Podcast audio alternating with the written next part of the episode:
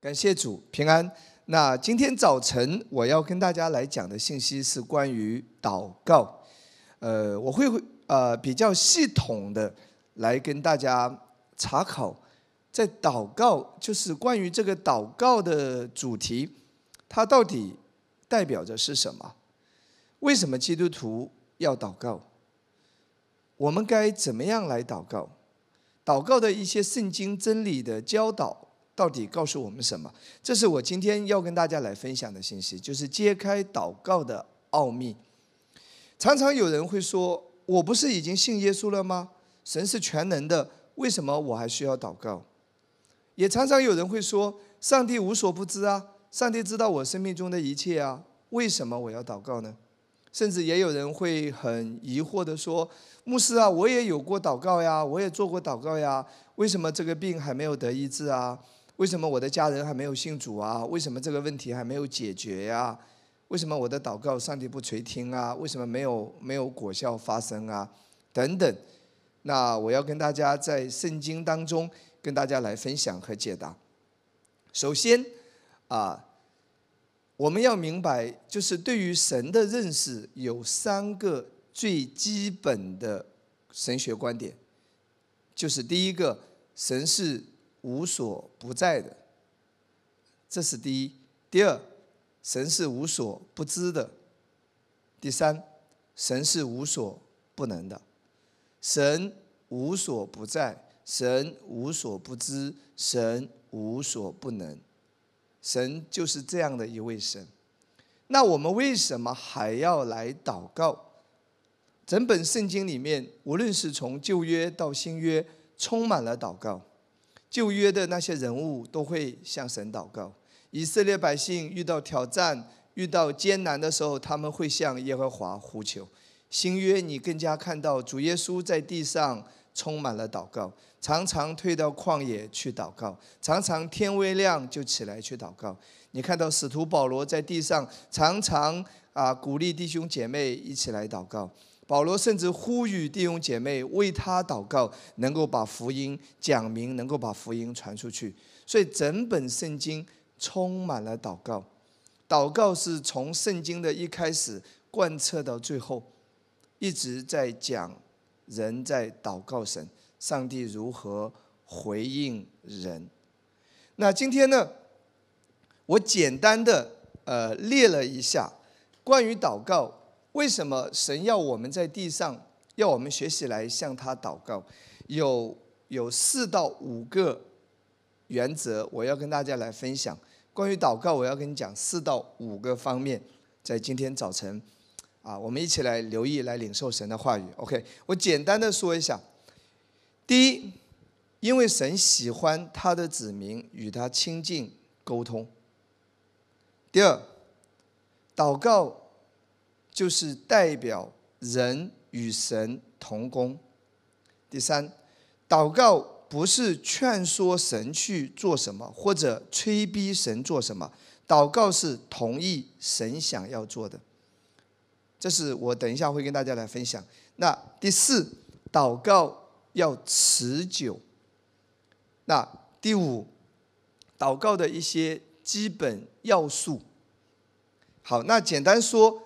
啊，我会跟大家讲这么几个大的啊原则哈，OK。那第一，为什么基督徒要要祷告？为什么我们在地上要祷告？上帝为什么要让他的百姓去祷告？神既然是无所不知、无所不在、无所不能的，那我们祷告有什么意义呢？这是我要讲的第一，请听好，因为神喜欢他的子民。与他亲近沟通，就好像一个父亲，他全然知道他的孩子的成长史，他知道他的孩子一出生的时候是什么样子，他也知道他的孩子三岁的时候是什么样子，他也知道他的孩子五岁的时候是怎么样的一个情形。但是呢，父亲常常还是会翻起孩子小时候的照片。重新再去看看他刚出生时候的样子，他三岁时候的样子，他五岁时候的样子。父亲为什么要这样做？父亲完全记得当时他的情形，可是为什么父亲还是常常喜欢去翻孩子的相册呢？因为父亲喜欢跟孩子互动，他喜欢去看他的样子。天父全然知道你生命中的一切的需要，天父全然知道你处在任何一个光景里面，天父全然知道你生命中遇到的任何的挑战或者说艰难，他都知道。圣经说天父都知道了，但是呢，他还是喜欢走进你的生活，他还是喜欢去观察你，他还是喜欢去听你倾诉，他还是喜欢和你交流、和你沟通、和你团契，因为他喜爱你。感谢主，我们基督徒在地上有时候会遇到很多的挑战。我不能说这些挑战都是从神来的，但是有时候神真的也是允许。神不允许的话，圣经说我们一根头发都不会断落，对不对？可是我们在地上遇到各种各样的事情，神有时候也允许嘛。神为什么允许这些环境发生呢？神为什么允许这些事情出现呢？其实神有一个更高的一个旨意，神有一个心意，就是他也渴望。在这些环境，在这些艰难，在这些挑战当中，他的百姓来寻求他，他渴望他的百姓能够来到他的面前来呼求他，因为这个时候，你就是在和神沟通，这个时候就是你在和神在亲近，这是神非常非常喜欢的，这是神的乐趣所在。亲爱的弟兄姊妹啊，我也是一个做父亲的。我也是很喜欢我的孩子来找我的，我也是很喜欢他来求我帮他做一些事情，这就是我的乐趣所在。啊，爸爸把我那个东西拿一下，我拿不到。哎，当父亲帮他拿下来的时候，父亲是享受这个过程。为什么？这是他的乐趣，因为他喜欢跟他的孩子互动。如果孩子从来不理他，从来不找他，从来不需要他，父亲会感到失落。对不对？会感到啊难受，会感到有点伤心。父亲和母亲的啊感觉，他的乐趣，常常是建立在被需求、被孩子需求。当孩子需求你的时候，来找你的时候，这是父亲和母亲的喜乐所在。所以，亲爱的弟兄姊妹，你知道吗？神是有感情的，神是情感无比丰富的。记得我们人都是上帝创造的，人都是有情感的，更何况这位神呢？所以神他喜欢他的子民来亲近他，这就是为什么有时候在生活当中我们会遇到一些挑战和问题，神也允许，他希望借着这个事情，我们一起来祷告，借着这个事情，让我们更深的经历他的同在，借着这个事情，让我们更深的来认识神。借着这个事情，让我们更加的来倚靠神，放下自己的聪明，放下自己生命中那一些不属于神的东西，单单的来倚靠他，来仰望他，来来尊主为大，单单的来来追求神，以神为中心。感谢主，所以整本圣经充满了祷告，充满了神的百姓向神呼求，因为神享受。这个过程，他享受他的孩子来亲近他。当然了，在没有挑战、没有问题、一切都一帆风顺的时候，我们更加要来亲近神，这是最好的，对不对？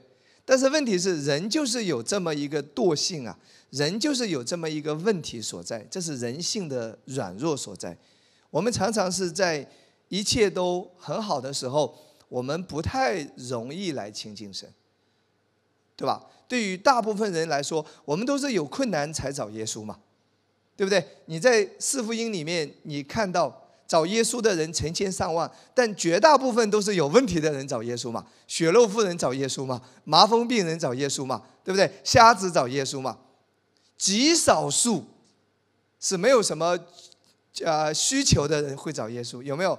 极少数也会有。比如说尼格迪姆，他权高位重，对不对？他不缺钱，他身体也健康，他是为了他心灵的需要，他想来找耶稣。个别也是有，但大部分情况下，你看到这个是人性的本性。啊，人人的软弱所在，都是在困难、在需要、在遇到问题的时候，在没有办法的时候，甚至在绝望的时候，人会来找耶稣。不过感谢主，不管遇到什么，只要最后能想到来找耶稣，这也都是好的，都是圣灵在带领你了。感谢主，哈利路亚。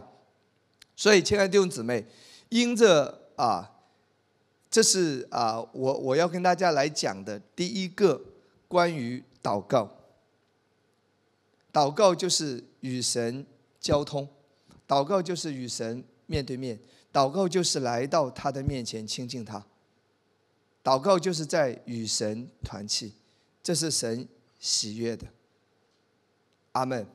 这是神为什么要让人祷告的原因，这是第一个。OK，那我继续来讲的重点是第二，神需要人。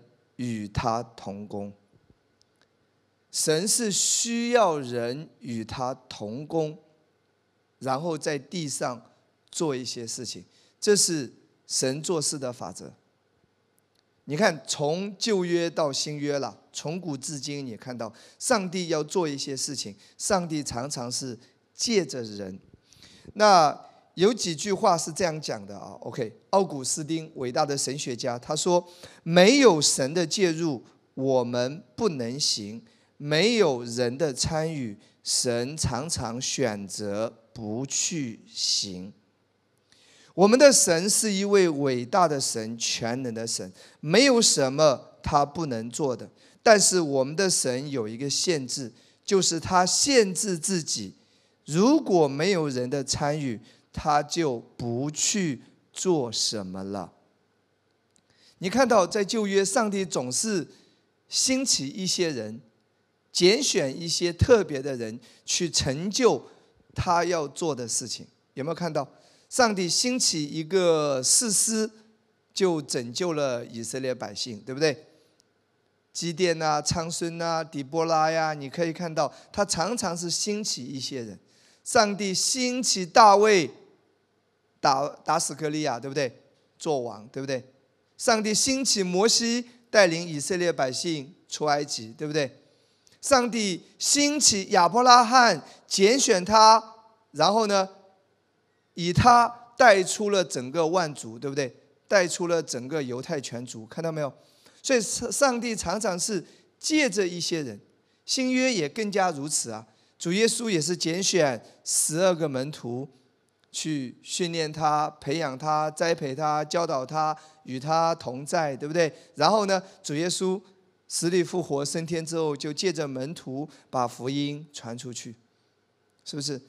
上帝特别拣选保罗，使徒保罗，借着他新约三分之二的书信由他来写出去。上帝把恩典福音的启示给了保罗，借着保罗来传讲这个伟大的福音。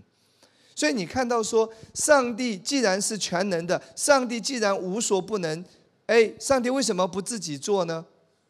这就是上帝的伟大所在。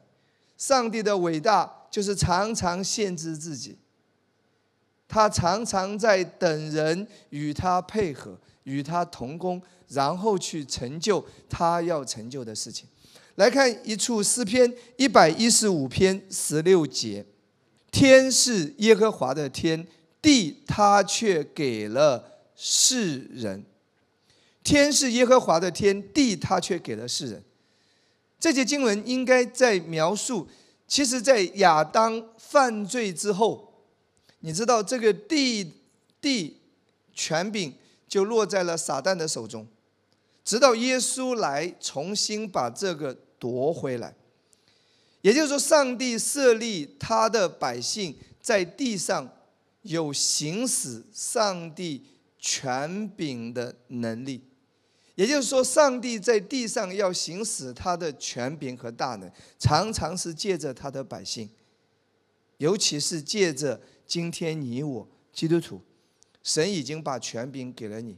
也就是说，地上的这一切，上帝是借着我们。在行使基督的权柄和大能，阿门。你想一下，为什么上帝不突然之间一夜之间在天空中显现，然后全世界六七十亿的人一夜之间就信耶稣？这个是很容易的事情，对于上帝来说，这是一件没有什么难度的事情啊，对不对？他随时可以向全世界六十亿、七十亿的人显现，然后你们赶紧信耶稣啦，不信耶稣就怎么怎么地，哇，让大家惧怕就信主。可是他不会这么做的，你看到没有？他怎么做？他借着在地上。建立他的教会，对不对？借着神的儿女，奉耶稣的名，把福音传出去。这个过程中，圣灵一起同工，神机骑士大能彰显，然后对方信主归入基督。所以，上帝是借着教会，是借着我们在地上行使传福音，对不对？行使赶鬼医病，上帝都是要借着人去做的。为什么？因为圣经说了嘛，地他却给了世人，所以今天这个权柄已经从魔鬼的手中夺回来了，已经是属于神的儿女。所以，亲爱的弟兄姐妹，我们要为我们的城市祷告求平安，因为这个权柄已经给了我们；我们要为我们的国家祷告求平安、繁荣富强、国泰民安，这个权柄已经给了基督徒。所以圣经说，第一要为万民代祷，对不对？代求，因为这个权柄已经给了我们，祷告的权柄已经给了我们。所以当我们在地上祷告的时候，我们就是在与神同工，就是在与神配合做神要做的事情。这是很重要的一个神学观点，请听好，这就是为什么祷告那么重要呢？那我们来看几处经文，《哥林多前书》第三章第九节。好，圣经说：“因为我们是与神同工的，你们是神所耕种的田地，所建造的房屋。”保罗说：“我们是与神同工的。”哎，神这么伟大，神这么全能，他想要做什么？难道他不能做吗？他当然可以啊。但是神是需要你跟他配合。同工的意思就是你与他配合，没有你的参与，神常常选择不去做。神在找一些人与他配合，做神要做的事情。那下一处经文同样讲到，来看哥林多后书六章第一节，保罗继续说：“我们与神同工的，也劝你们不可徒受他的恩典。”今天恩典已经给了我们了，我们是与神同工的，所以我们与神同工的方式有很多。那其中在圣经里面最重要的一个方式，就是借着我们在地上的祷告与神同工。无论神要在你的家庭做美好的事情，无论神。要在你的亲人身上做美好的事情，无论神要在你的挑战当中啊行他的神迹和大能，神都是要借着你祷告与他同工。无论神要在我们的教会做美好的事，都要借着我们的祷告与他同工。最重要的与神同工的方式，就是我们在地上的祷告。你希望上帝在你家庭中，在你的生命中，在你的身体上，在你的财务状况上，在你的事业上，在你的工作上，甚至在我们教会的影响力上，希望上帝做美好的事情吗？弟兄姐妹，我们要起来祷告，我们要与神同工，让神的旨意成就。哈利路亚，阿妹，我让你来看两处经文，好不好？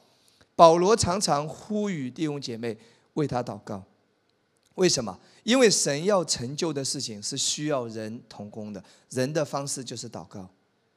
我们来看第一处经文《腓立比书》第一章十九节，这是保罗的呼吁。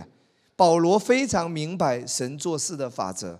一章十九节怎么说？因为我知道这事借着你们的祈祷和耶稣之灵的帮助。哎，保罗当时面临着很大的挑战，他说。终必叫我得救。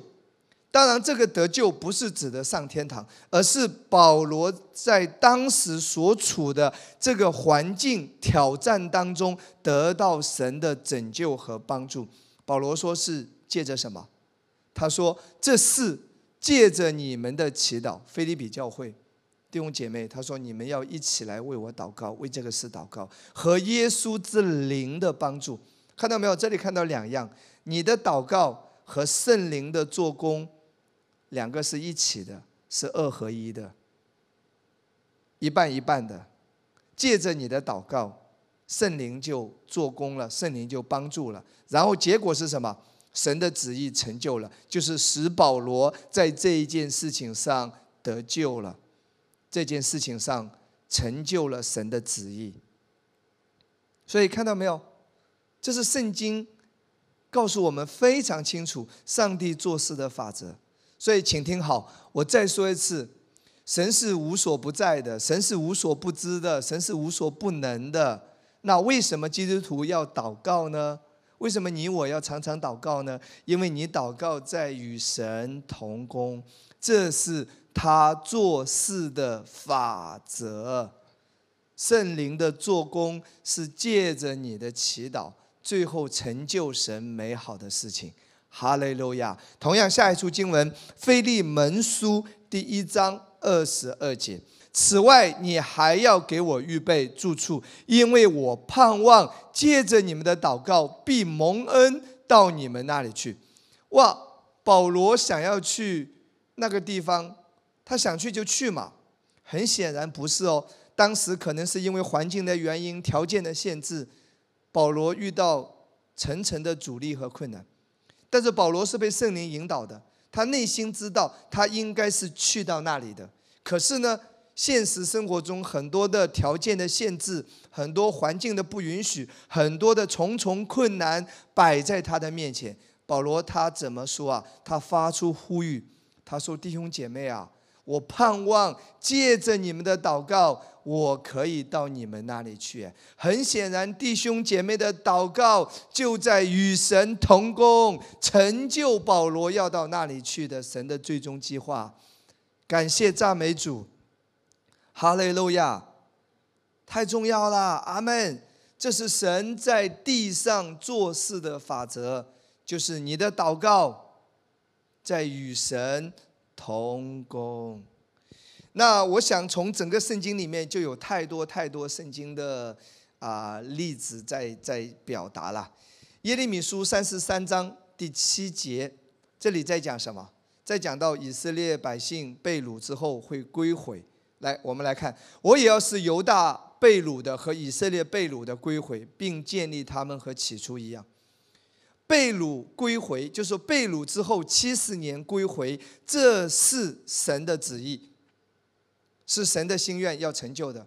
可是，在这个过程当中呢，需要借着人的祷告来看耶利米书二十九章十二节到十四节，你们要呼求我，祷告我，我就应允你们。你们寻求我，若专心寻求我，就必寻见。耶和华说：“我必被你们寻见，我也必使你们被掳的人归回，将你们从各国中和我所赶你们到的各处招聚了来，又将你们带回我使你们被掳掠离开的地方。”这是耶和华说的。被掳归回是神的旨意，对不对？那被掳怎么样能够真正的归回？借着你们的祷告。他说：“你们要呼求我，祷告我。”我就应允你们，哎，千弟兄姐妹，神的旨意很清楚，被掳七十年归回是神的心意。可是神说要借着你们的祷告，神呼吁说：你们呼求我，祷告我，我就使你们被掳的归回。来看以西结书三十六章三十七节，神要做的事，他没有马上去做，他要我们起来去祷告和他同工。来看三十七节，主耶和华如此说：“我要加增以色列家的人数，多如羊群。神要加增以色列家的人数，这是他的旨意。可是下面说，他们必为这事向我求问，我要给他们成就。所以神要做的事，是需要我们起来祷告，最后成就。以赛亚书四十五章十一节。”耶和华以色列的圣者，就是造就以色列的，如此说：将来的事，你们可以问我；至于我的众子并我手的工作，你们可以求我命定。求我命定。原文作吩咐我，哇！我们还要去吩咐神啊。其实这节经文告诉你说，凡是神旨意要做的事情，你可以去吩咐神，这就是在与神同工。神会成就这件事情。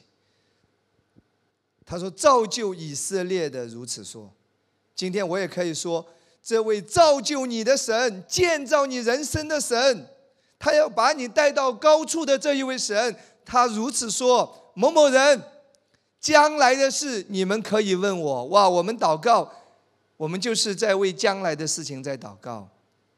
至于我的众子，指的是什么？更多的人得救啊，信福音啊，并我手的工作，上帝在你的身上，在你家庭，在我们的教会，在我们的福音事工当中，这些都是神手中的工作。他说：“你们可以求我命定，你们可以吩咐我。”哇，感谢主！我们为着我们的未来祷告，主啊，我相信耶稣十字架的完工啊。我的人生是演喜剧，不是演悲剧啊！不管我现在遇见什么，我的未来是美好的，是容神一人的，是让耶稣的名大大得荣耀的。当你这样子祷告的时候，就是在求神命定，哎，这个一定会成就的。哈利路亚！我再让你看一个例子，好不好？我们很快回来。但以理书九章第一节到第三节，来看。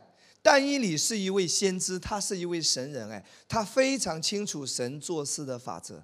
我们来从第一节开始，好不好？马代族亚哈水鲁的儿子大利乌立为加勒底国的王元年，就是他在位第一年。我但以理从书上得知耶和华的话临到先知耶利米，论耶路撒冷荒凉的年数七十年为满。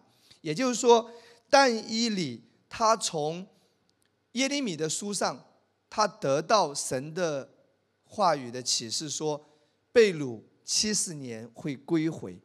其实这是一个好消息，是一个好消息。那但以理听到这样的好消息，他应该是拍掌、鼓掌、鼓掌、鼓掌、鼓掌，开一瓶香槟庆祝一下。哇，好开心啊！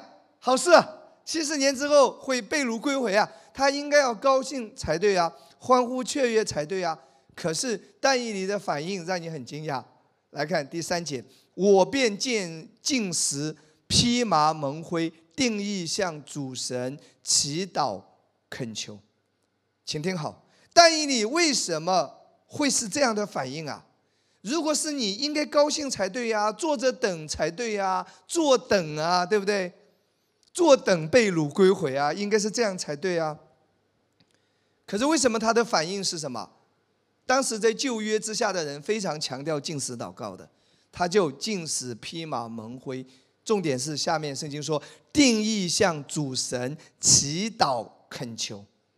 当他读到一个神这么美好的计划的时候，当他听到一个神这么美好的应许的时候，他的反应是起来祷告。但以理清楚这个原则，所以亲爱的弟兄姊妹，过去一直到现在，神一定有给你一些很美好的应许、计划以及预言，这些需要你起来祷告，直到成全、成就在你的身上。感谢主，哈利路亚！如果有人为我祷告说，你会成为一个使徒，好，感谢主，我就每天睡觉坐等好事发生，那会成为使徒，死亡的死。OK，我应该要怎么样？我应该要起来祷告，我应该要跟随圣灵，哎，我应该要跟随他的带领。安息是内心的一种状态，安息也不是什么都不做哦，请听好，当你被圣灵引导去祷告。这常常是安息下神带领你的方式，祷告其实就是一种安息的方式。哈利路亚，祷告就是代表着我来到神的面前，让神做这件事情，不是靠着我，而是神在推动，神在做这一件美好的事情。感谢主，好不好？这是第二个很重要的原则。为什么在恩典之下祷告这么重要呢？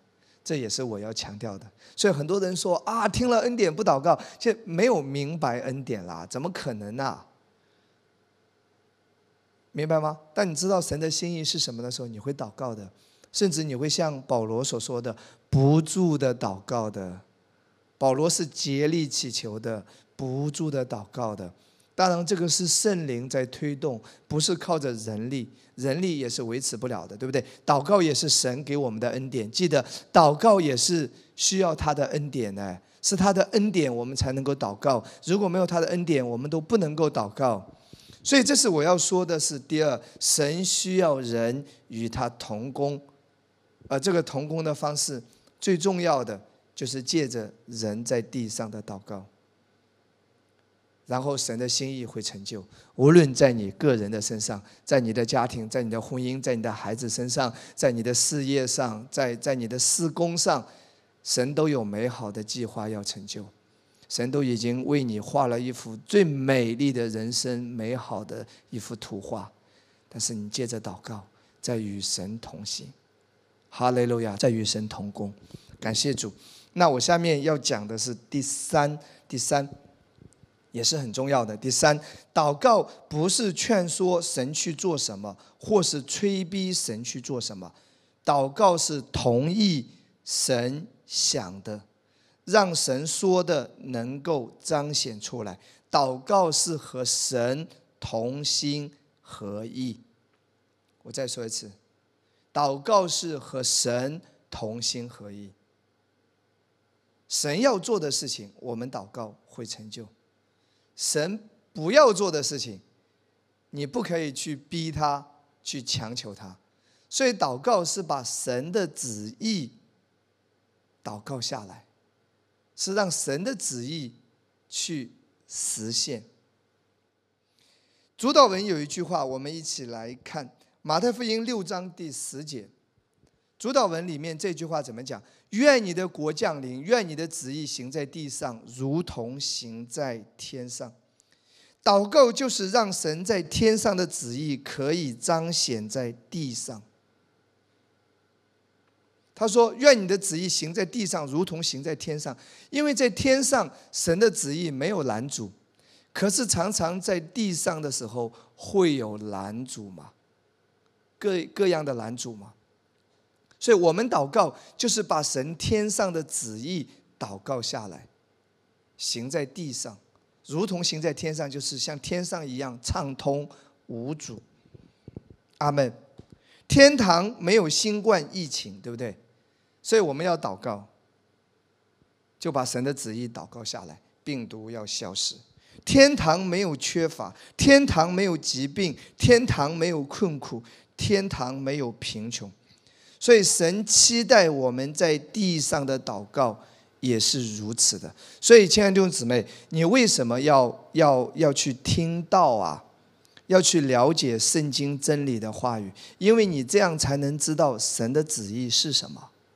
如果你连神的旨意都不知道的话，你不知道神的旨意是什么，那你怎么祷告呢？你就没有办法做正确的祷告，你就没有办法坦然无惧了。所以你必须要知道神的旨意是什么。哈利路亚，阿门。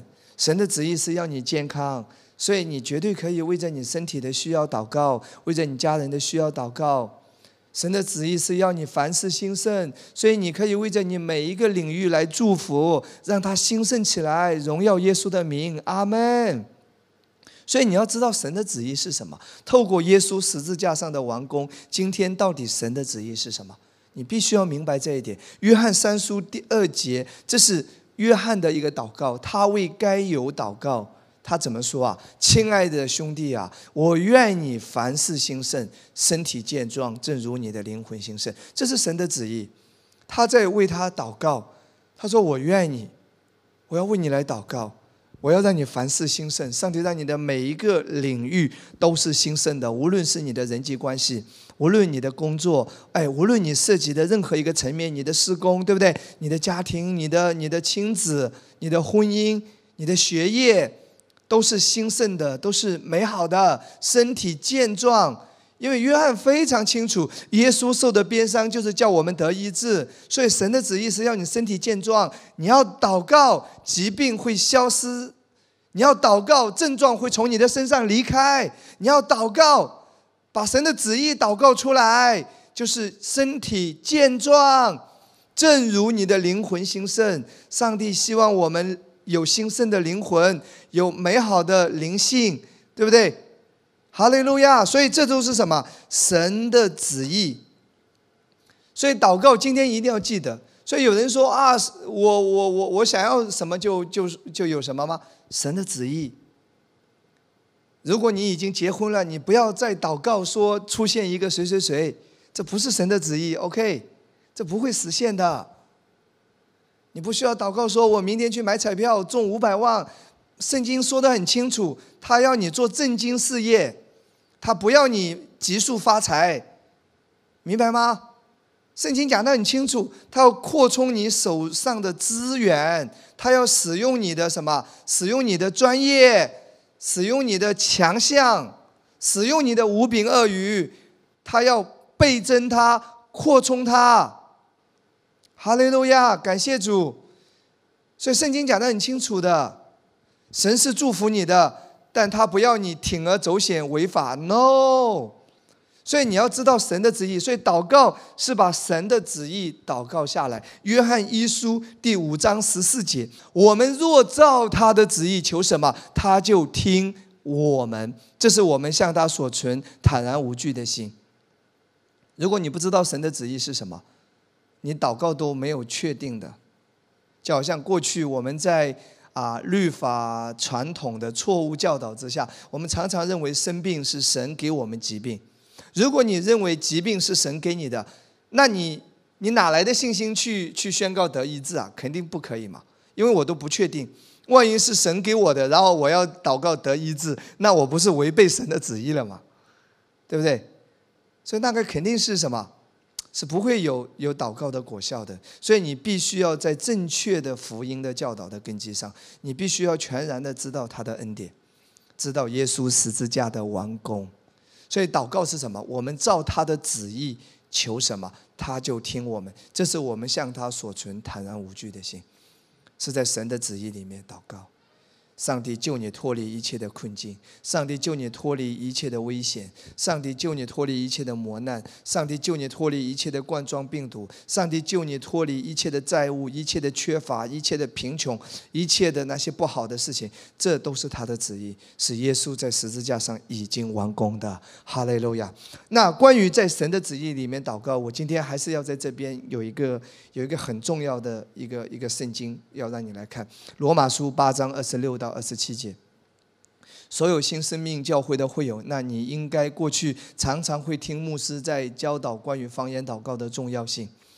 记得，这是个人祷告的方言，是给我们每一个人的，不是指的那个翻方言传递信息，那个是需要翻译的，那个是少数的。我今天讲的是个人祷告的方言，就是圣经所说的信的人口说新方言，因为圣灵在你的里面，这是一种灵的语言，是灵语。保罗说：“我要用悟性祷告，也要用灵祷告。”各位，我鼓励你多多的方言祷告。为什么？其实方言祷告是最完美的祷告，是最完美的按着神的旨意在祷告。因为除了你大概的方向知道神的旨意是什么之外，在有一些细节上，你是不清楚的。比如说，一个女生她没有结婚，对不对？同时有两个男生出现追求她，A 或者 B，其他条件都差不多，她都喜欢，她都觉得 OK。那这个时候是 A 还是 B 呢？你的悟性就不能够判断了。所以最好的方式是什么？方言祷告，这是按着神完美的旨意在祷告。当你为这两个对象方言祷告，吼啦嘎巴啦沙嘎啦，过一阵子之后呢，自然而然的。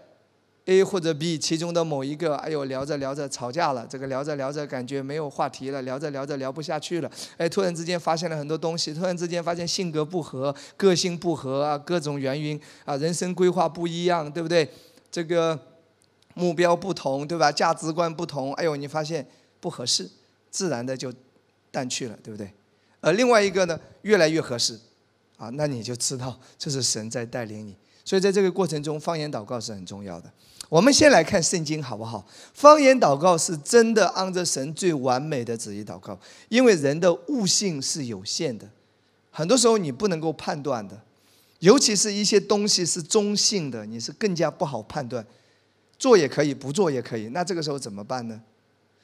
对吧？神的话语。告诉你，神的旨意是一个宏观大方向的，但细节是需要神清楚的、特定的一个带领。神有有时候在一些事情上是有他特定的计划的，神的旨意是有他特定的，在某一些事情上有神最好的安排的。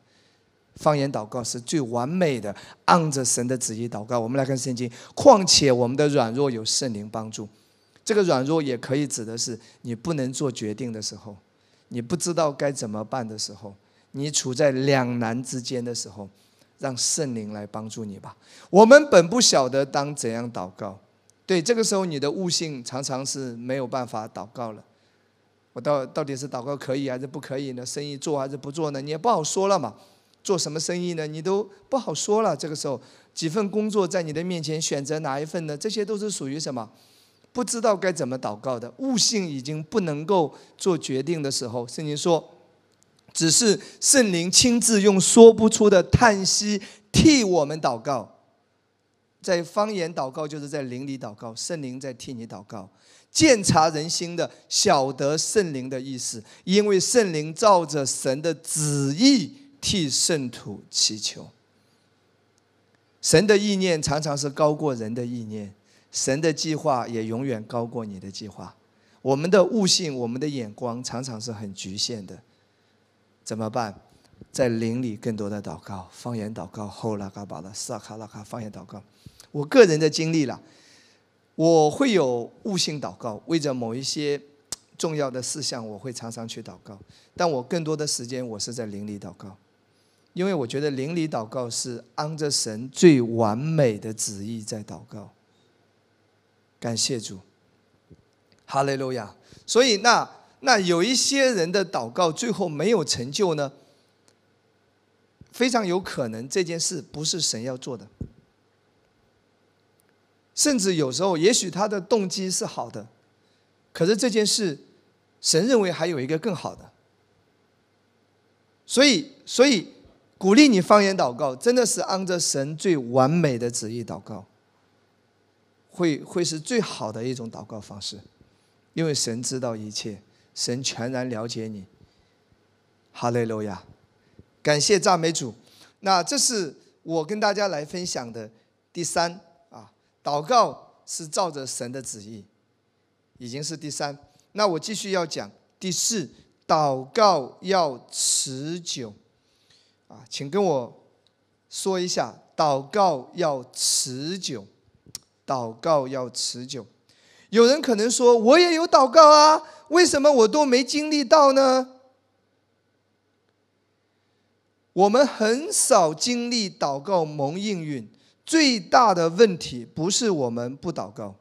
我相信很少有基督徒是从来不祷告的。我相信很少有这样的人。我们多多少少其实都是有祷告的，对不对？那最大的问题是什么？我们祷告不坚持，我们祷告不持久，我们常常祷告了几次没事情发生，我们就会下一个结论说祷告也没有用，所以就不祷告了。可能你嘴巴上不敢讲，但你心里就是这么认定的。牧师现在是先知性恩赐运行啊，哈利路亚，常常是这样，对不对？我我要在圣经里面让你看一些例子啦。其实关于祷告，其实圣经一直是在告诉我们这个的。啊，路加福音十八章第一节，你记得吗？耶稣在这里讲了一个比喻啊。下面耶稣讲一个什么比喻？那个寡妇去找那个不义的官，一次、两次、三次、四次。刚开始不义的官都不理他。我想让你看下来好不好？第一节。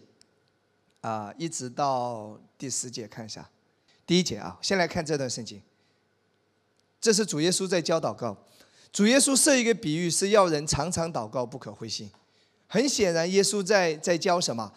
耶稣在教祷告，而且耶稣在教哪一个部分的内容？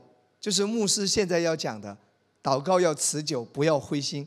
耶稣也是这么教的。耶稣在教这个内容。然后耶稣举一个例子，说什么呢？第二节，某城里有一个官，不惧怕神，也不尊重世人。很显然，这个官是一个很糟糕的、不义的官，对不对？等一下我会告诉你，为什么他要举一个比方，说是一个不义的官呢？是一个这么不好的一个官呢？因为这是一个什么？这是一个另外一个角度的表达，意思是说，这么糟糕的官。最后，因着那个人苦苦哀求，一次又一次的找他，他都帮他做事了。更何况天父满有恩典，满有怜悯，他同情你，他全然在乎你，他只爱你，他喜悦你。你常常来到他的面前，他怎么能不为你成就呢？所以继续来看。所以，为什么他讲比喻的时候要说这个官是不义的官呢？不惧怕神，也不尊重世人呢？这是一个反向表达。天赋那么美好，他怎么可能不听你的祷告？那即使是这么一个不义的官，我们继续来看第三节。那城里有个寡妇，常到他那里说：“我有一个对头，求你给我伸冤。”他多日不准，后来心里说：“我虽不惧怕神，也不尊重世人，只因这寡妇。”烦扰我，我就给他伸冤吧，免得他常来缠磨我。主说：“你们听这不义之官所说的话，神的选民昼夜呼吁他。”我说过，这是一个反向的一个比喻。他纵然为他们忍了多时，岂不终究给他们伸冤吗？我告诉你们，要快快的给他们伸冤了。然而人子来的时候，遇得见世上有信德的人吗？其实停在这里好不好？寡妇有一个对头需要伸冤。各位，也许在你生命中有很多事情需要上帝为你做主，需要上帝介入啊。他说：“神的选民昼夜呼吁他，他纵然为他们忍了多时，岂不终究给他们伸冤吗？”所以你一直来到神的面前，一直在祷告，一直在祷告，他一定会为你成就的，快快的给你成就了。我不知道为什么，有人问说，上帝既然这么好，上帝既然是全能的，无所不知，无所不能，为什么有时候我们都要祷告几次？为什么要一直坚持祷告？一次就好，难道不简单吗？我不知道为什么。我刚才已经回答你了。那神既然无所不知、无所不能，为什么还要祷告？神喜欢跟你团契，他喜欢你来找他。那我在想说，因为人的智慧不能够测度神，但是神的安排确实是这样的，这是他做事的法则。我不知道为什么。那有可能是什么？有一些事情，神立刻就给你成就，对不对？血肉妇人一来到耶稣的面前，血肉立刻干。有时候的医治发生是立刻的，有时候的神迹是当下就立竿见影的，也有时候是需要一个时间的，需要一个过程的。我也不知道为什么，这有神他自己的安排。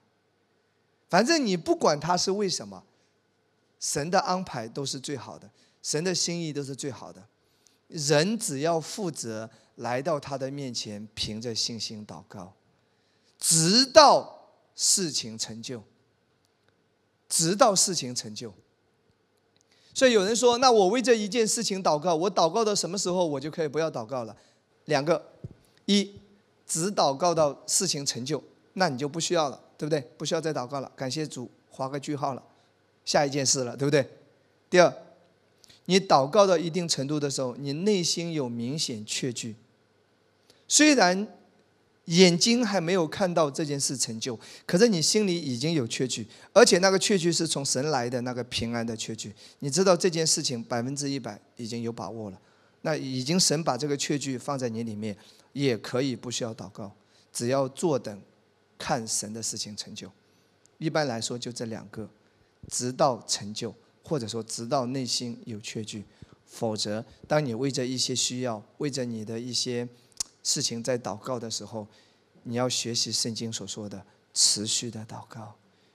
天父一定会为你伸冤的，天父一定会介入的。所以再回到十八章第一节，好不好？耶稣讲这个比喻，就是在告诉你，不义的官那个人常常来找他。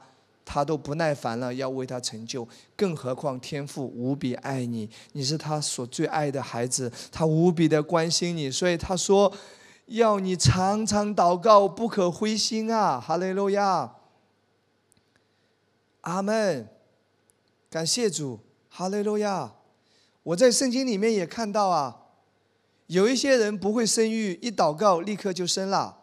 以撒跟利百加不会生育，祷告二十年呐，我也不知道为什么呀。亚伯拉罕为什么要到九十九岁啊？没有为什么呀，他应该从七十五岁领受上帝的应许，一直到九十九岁，对不对？一百岁嘛，然后就生下来了。萨拉九十岁，不知道呀。所以不要问为什么，圣经告诉你说，神要你常常祷告，不可灰心，直到这件事情的成就。那我在想说，呃，是我自己在圣经里面看到的。OK，那为什么有时候祷告没有马上成就，而是要继续祷告？因为记得属灵里面是奥秘的，也许你在为一些事情祷告的时候，也会有拦阻，而这个拦阻是来自于灵界的撒旦。如果你祷告了一次两次就放弃了。那么这个拦阻还是没有被拿掉，你知道吗？每当你祷告的时候，天使就在为你征战。你祷告的越坚持啊，天使打仗打得越有力啊。你这个祷告两下你就不祷告了，天使这个也没油了，他也干不动了。哎，我我我我讲的是有圣经根据哦。我先让你来看新约，这是保罗讲的《天撒罗尼迦前书》二章十八节。保罗怎么讲啊？来看。所以我们有意到你们那里，哎，保罗要到帖撒罗尼迦，这是神的心意，哎，是神的计划哦。我保罗有一两次要去，只是撒旦阻挡了我们。哇，弟兄姊妹，圣经有没有看到？哪怕是神要做的事情，撒旦都可以拦阻的。呃，这个过程中，保罗就一直呼吁弟兄姐妹祷告，就是把这个拦阻除掉。上帝要翻转你的家庭，上帝要翻转你的丈夫，上帝要改变你的孩子，上帝要在你生命中成就美好的计划。有时候撒旦不愿意啊，他不希望你活得那么好啊。只要你活得比他好，他就受不了啊，对不对？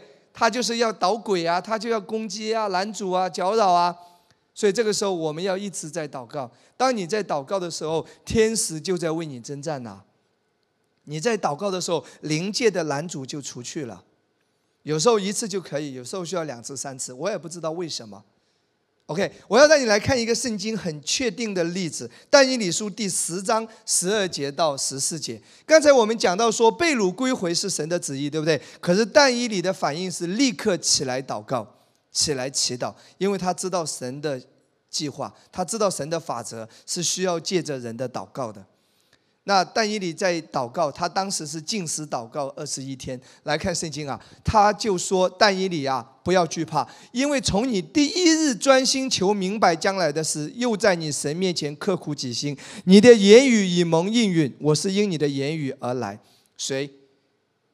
加百列传达好消息的一个天使，他告诉但以理说：“你第一天祷告的时候，神就已经听见了。”可是为什么二十一天之后信才传到呢？下面说，但波斯国的魔军，波斯就是伊朗，伊朗上空的魔军，阻挡我二十一日。忽然有大军中的一位米迦勒，另外一位天使，记得神学科普一下，传好消息的天使叫加百列，是把你的好消息传到神的面前，也把神的好消息传到你这里。征战的天使叫米迦勒，他说其中的一位米迦勒来帮助我，我就停留在波斯诸王那里。现在我来要使你明白本国之民日后必遭遇的事，因为这意象关乎后来许多的日子。简单说，当他第一天祷告的时候，神就已经听见了。可是为什么到了二十一天加百列才来呢？因为中间二十一天。有撒旦的拦阻，保罗所说的撒旦的拦阻，这个撒旦这里指的是波斯的魔君。所以但以理这二十一天，在圣灵的带领下，他没有放弃，他没有灰心，他持续的祷告，他祷告的越越有力量，你知道吗？他越坚持在祷告的时候，米迦勒就出来征战了，对不对？你可以想象一下，好不好？他越坚持祷告，米迦勒的力气就越大，对不对？经过二十一天，结果呢，征战得胜了。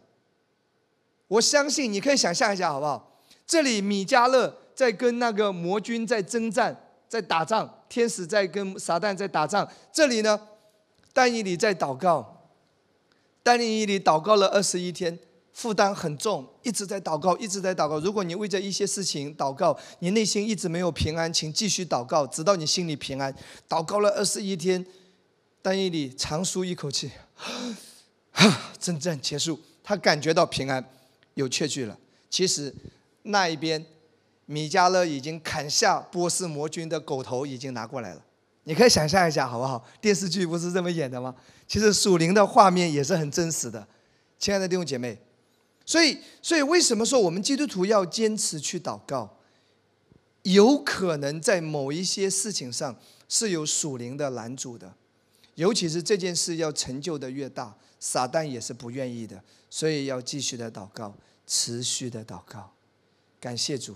那另外，我也在圣经看到另外一个例子啊，《启示录》第八章第一节到第五节。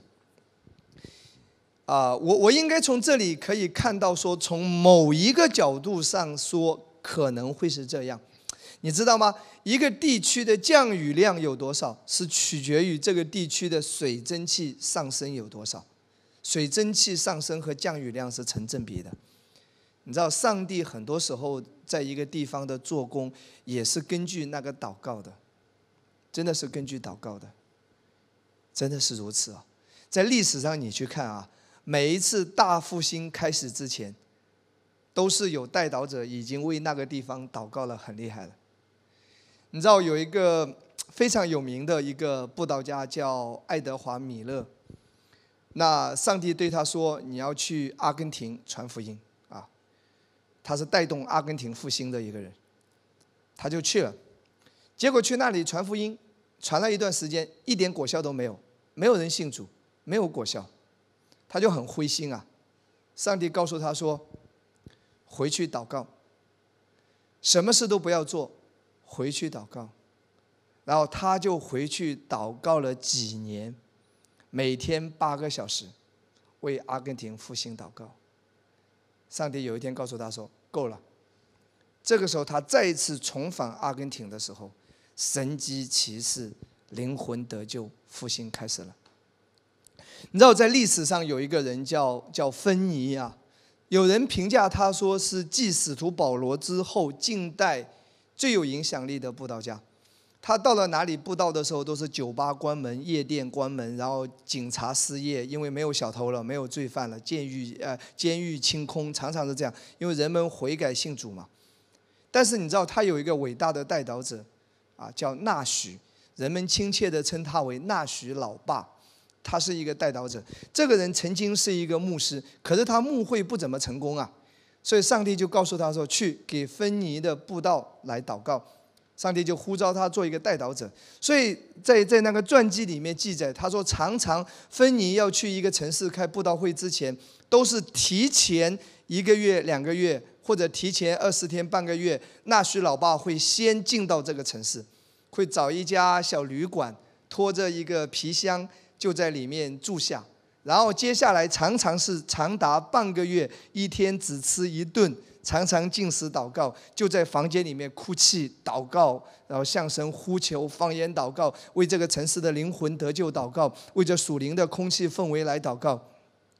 可能下个月芬尼就出现在这个城市了，然后接下来你就看到芬尼的布道带来的影响，就是酒吧关门、夜店关门、监狱清空、警察失业，然后全城的人悔改信主，常常是这样。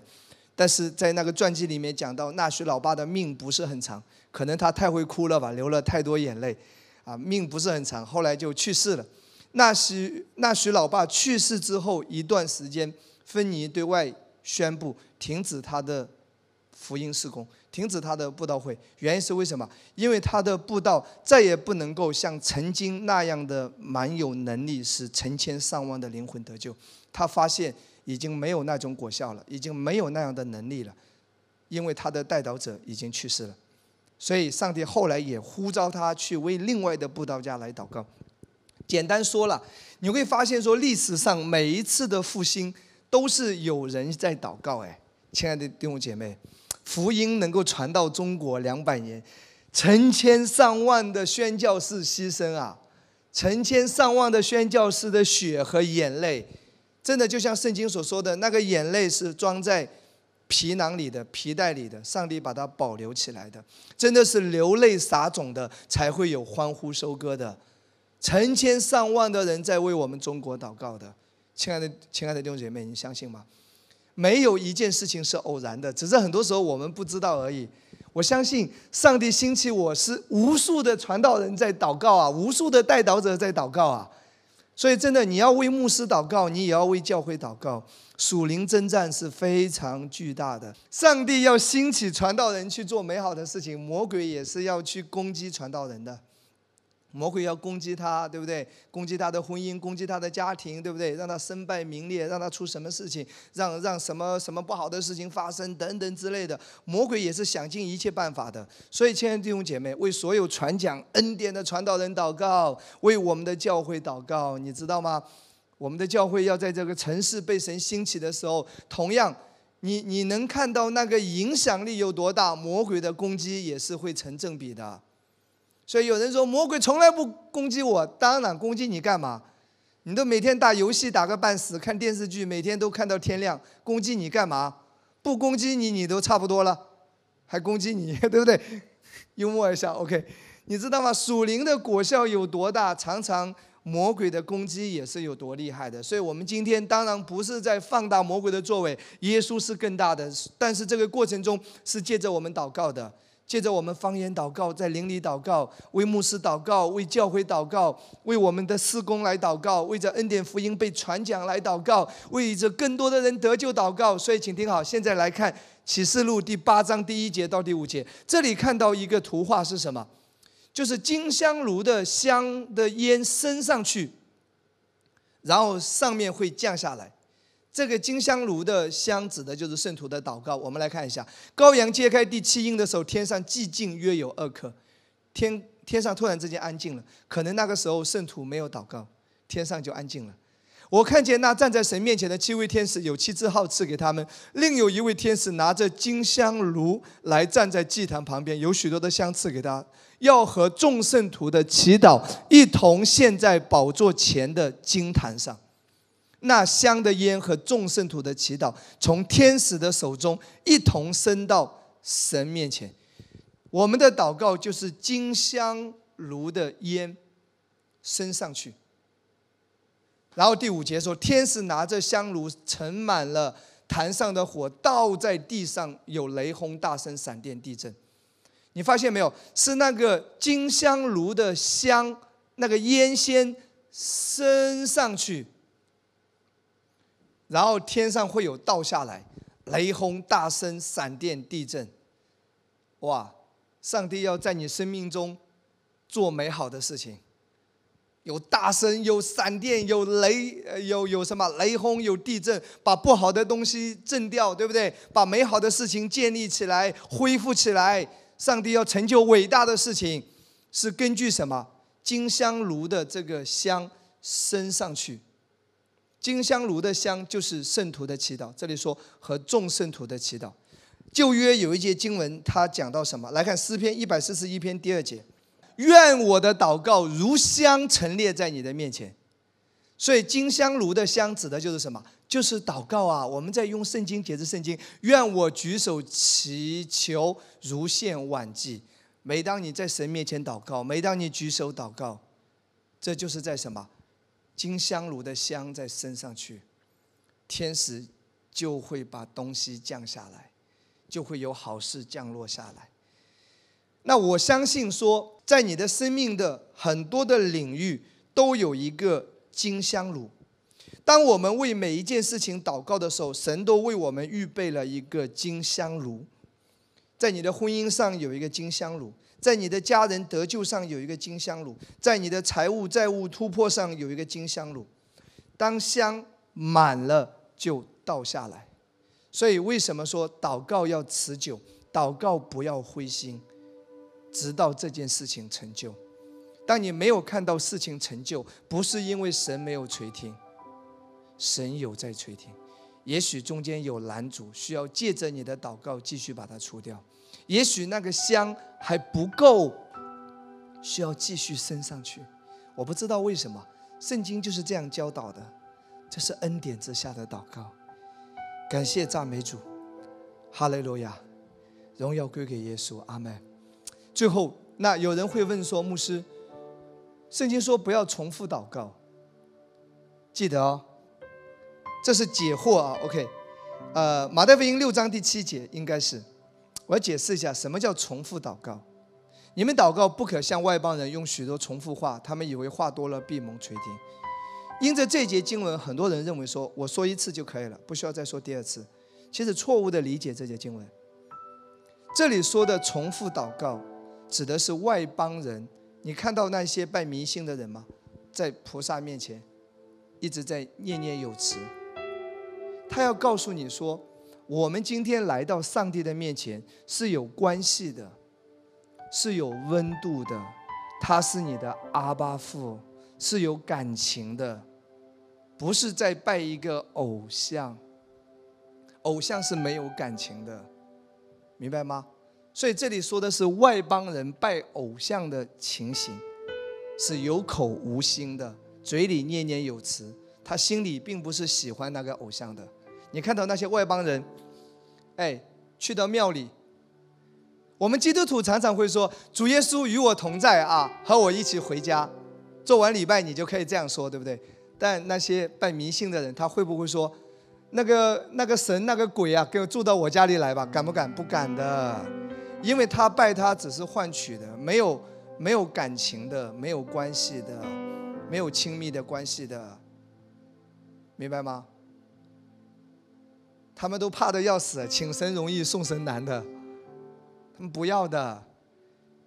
你一个人敢来教堂，但你一个人不敢去寺庙的，因为撒旦邪灵会让你惧怕的，肯定是啊。所以耶稣指的是什么？外邦人拜假神，有口无心的。他说：“你们不要像他那样，我们来到神的面前是有关系的。这位天父是最爱你的。”他是最爱最爱你的，阿门。所以重复祷告不是说我说了一次，我以后就不要再说了。No，我另外两个圣经例子，我不需要看圣经，你大概记得。如果多祷告几次就是重复祷告的话，那么耶稣在科西玛尼园说同样的话，祷告几次？三次。呃，父啊，倘若可以叫这杯离开我，他说了几次啊？说了三次。然而不要照我的意思，乃要照你的意思。那耶稣也重复祷告了。很显然不是，因为耶稣祷告一次，感觉到内心的力量还不够，他仍然在负担当中。他继续祷告第二次，汗珠如大雪滴，他仍然感到力量不够。他在祷告第三次，有一节圣经说有天使显现，加添他的力量。三次完了之后，他感到力量够。他就可以坦然的面对十字架，他有力量走向十字架。所以，当你为着一些事情祷告，你内心仍然感觉到不安，不够，还要继续。如果你仍然感到惧怕、恐慌，哎，心跳加快，怎么办？继续，直到内心有平安。当你在祷告的时候，天使就在加添你的力量，上帝的平安就充满你的心。哈利路亚，灵界就在发生美好的事情。伊利亚同样也是求雨几次，七次，七次之后才看到巴掌大的那个云彩出现，雀句来了。他说：“赶紧走，要下雨了。”看到没有？所以持续的祷告几次，不是这里所说的重复祷告。记得哦，要正确的理解圣经。所以保罗也常常说不住的祷告。所以祷告到什么时候？事情成就，祷告的内心有缺句，可以放一放。愿神祝福大家，好不好？那今天早晨我们一起来领圣餐。以赛亚书四十三章二十五到二十六节，上帝喜欢你来提醒他，请跟我说，上帝喜欢我来提醒他。其实你祷告就是提醒上帝，圣餐就是在提醒上帝，他要成就的，他喜欢你来提醒他。来看这里，唯有我为自己的缘故涂抹你的过犯，我也不纪念你的罪恶。一起说阿门。你要提醒我，你我可以一同辩论，你可以将你的理成名，自显为义。你要提醒我，上帝非常喜欢你来提醒他。他喜欢你来到他的面前来提醒他，你知道圣餐的意义是什么？圣餐就是在提醒神，他儿子耶稣完美的牺牲。圣餐就是在提醒神，我罪已得赦免，耶稣担当了。我的一切，十字架上的祝福临到我。圣餐就是在提醒神。你的儿子耶稣已经为我牺牲了，他担当了。我的疾病，担当了。我的咒诅，担当了。我的软弱。我是健康的啊，我应该是健康的。你就是在提醒神呐，这是你儿子耶稣所做的，这个一定要发生在我身上的。你就在与神辩论呐，神喜悦你这样做，哈利路亚。所以哥林多前书十一章二十六节说什么？每逢吃这饼喝这杯，是表明主的死，只等到他来。你常常领圣餐，每个礼拜我们都领圣餐，就是在不断的表明主的死，就是在不断的表明神的儿子耶稣的牺牲，所以就是在提醒神说：我必须是被祝福的，我必须是被恩宠的，因为你的儿子耶稣已经为我死了，已经担当了我的一切不好，我今天就是被爱的，就是被祝福的，好事就是发生的。感谢主，哈利路亚！我们一起拿起手中的饼。如果你身体有软弱的，我们现在一起来宣告、祷告说：“主耶稣，我感谢你，这是你的身体为我舍的，因你受的鞭伤，我得医治；因你受的刑罚，我得平安。你担当了我一切的咒诅。今天我的生命当中只有祝福，只有恩宠。我是天父阿爸所最爱的，好事发生在我的身上，我身体得医治、得健康，所有的症状。”奉耶稣的名离开，不能在我的身上。感谢赞美主，奉耶稣基督的名祷告，阿门。领受。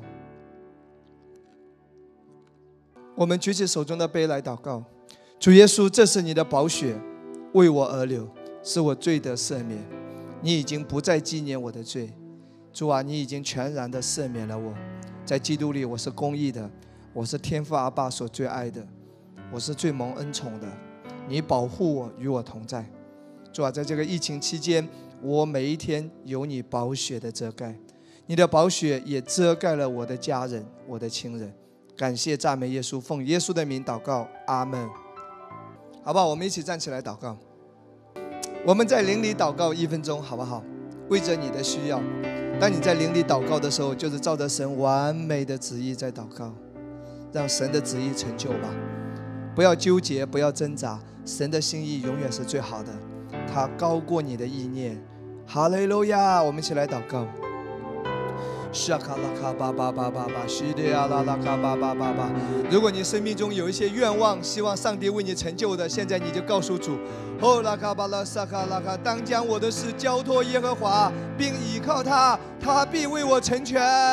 叙利亚拉拉卡巴巴巴巴巴巴巴，叙利亚啦啦啦啦啦啦啦啦啦啦啦啦，哦拉卡巴拉萨拉拉卡巴巴巴巴巴巴巴巴巴，是当将你的事交托耶和华，把你的事情带到他的面前，他要为你成就，他要为你成全。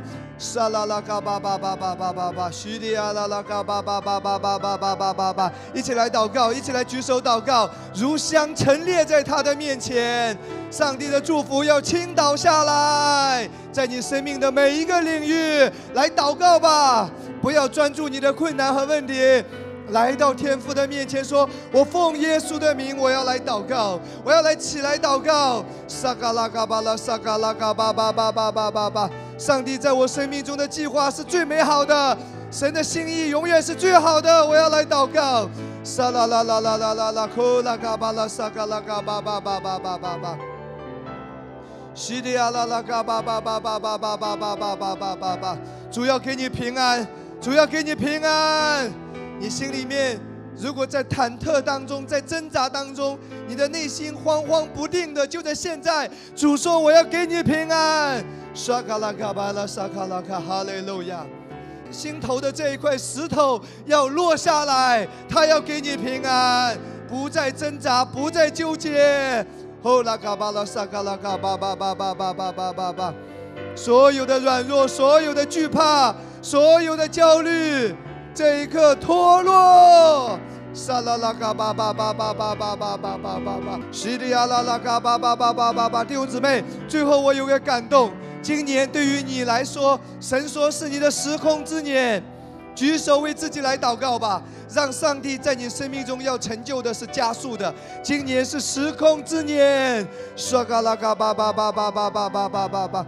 哦，拉嘎巴拉沙拉拉嘎巴巴巴巴巴巴巴巴巴巴巴，西里亚啦啦啦啦啦啦啦，基里亚啦啦嘎巴巴巴巴巴巴巴巴巴巴巴，赞美主，赞美主，西里亚啦啦嘎巴拉沙嘎拉嘎巴巴巴巴巴巴，为着你的婚姻祷告，为着你的孩子祷告，为着你的学业祷告，事业祷告，工作祷告，为着你的健康来祷告，为着你的家人来祷告。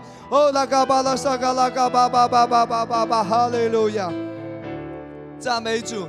赞美主，哈利路亚！将最大的掌声、荣耀归给耶稣。赞美主，哈利路亚！谢谢主带领我们今天美好的线上的礼拜。主啊，在未来的一周，继续保守每个弟兄姐妹平安，无论他在哪里，在国内还是在海外，主耶稣与你同在。主耶稣保护你，主耶稣也保护你的全家。未来的一周，上帝的恩宠。继续的加增在你的身上，你在神在人面前都会蒙恩。感谢赞美主，荣耀归给主。谢谢耶稣，奉耶稣基督的名祷告，一起说阿门。